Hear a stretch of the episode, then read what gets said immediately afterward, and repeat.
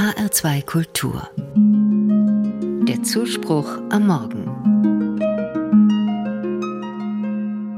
Wer würde nicht gern einen Schatz finden? In der Bibel erzählt Jesus von einem Mann, der in einem Acker einen Schatz entdeckt. Daraufhin verkauft er seinen ganzen Besitz, um mit dem Erlös dann diesen Acker zu kaufen. So etwas wäre mir zwar nicht in den Sinn gekommen, ganz so euphorisch war ich nicht über meinen Ackerfund. Aber noch heute muss ich jedes Mal grinsen, wenn ich auf meinem Weg zur Arbeit an diesem einen Acker vorbeiradele. Und eigentlich lache ich dabei über mich selbst und meine Fantasie. Aber der Reihe nach. Vor einer Weile war ich im Museum in einer Ausstellung über die Kelten in unserer Gegend, in Hessen. Eine faszinierende Ausstellung, zumal ja auch im Norden Frankfurts schon einige keltische Gräber entdeckt worden sind. Und dann sehe ich auf dem Heimweg von der Arbeit diese Scherben auf dem Acker, nicht weit weg vom Weg. Und die sahen denen im Museum schon sehr ähnlich. Die bräunliche, glänzende Lasur, die zweifarbige Tonschicht, die leichte Wölbung.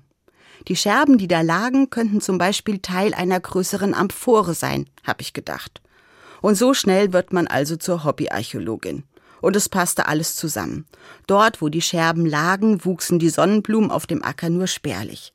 Vielleicht, so dachte ich, war darunter ja eine ganze Grabhöhle verborgen. Jedenfalls habe ich einige besonders schöne Scherben mitgenommen, daheim vorsichtig leicht gesäubert und dann mit Angabe des Fundorts, meinem Namen und der Mailadresse an der Museumskasse abgegeben. Nach ein paar Wochen kam dann die Antwort einer Museumsmitarbeiterin, sinngemäß etwa so. Sehr geehrte Frau Maschke, danke für die Fundstücke, die Sie bei uns abgegeben haben. Es handelt sich dabei nicht um keltische Scherben, sondern um Teile eines heute noch handelsüblichen Abwasserrohrs. Und dann folgte der Link zu einem Baumarktartikel. Der sehr freundlich und höflich verfasste Brief endete mit der Frage, ob ich meine Fundstücke wieder zurückhaben wollte oder ob sie sie einfach entsorgen könnten ein Abwasserrohr. Und die Museumsfrau hat wirklich Humor bewiesen. Da haben mir meine Fantasie und die Freude am Suchen und Finden wohl einen Streich gespielt. Das heißt aber für mich nicht, dass ich meine Neugier und den Spaß bei der Spurensuche damit aufgeben würde. Mit offenen Augen durch die Welt zu gehen, fördert ja manchmal ungeahnte Schätze zutage, auch solche, die nicht im Acker liegen. Interessante Begegnungen und Ideen, im besten Fall sogar neue Lebensperspektiven. Und irgendwie bin ich dann doch wieder nah dran am Gleichnis vom Schatz im Acker, das Jesus erzählt hat.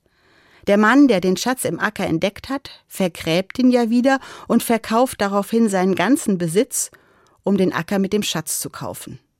Für Jesus ist der Schatz ein Bild für das Himmelreich.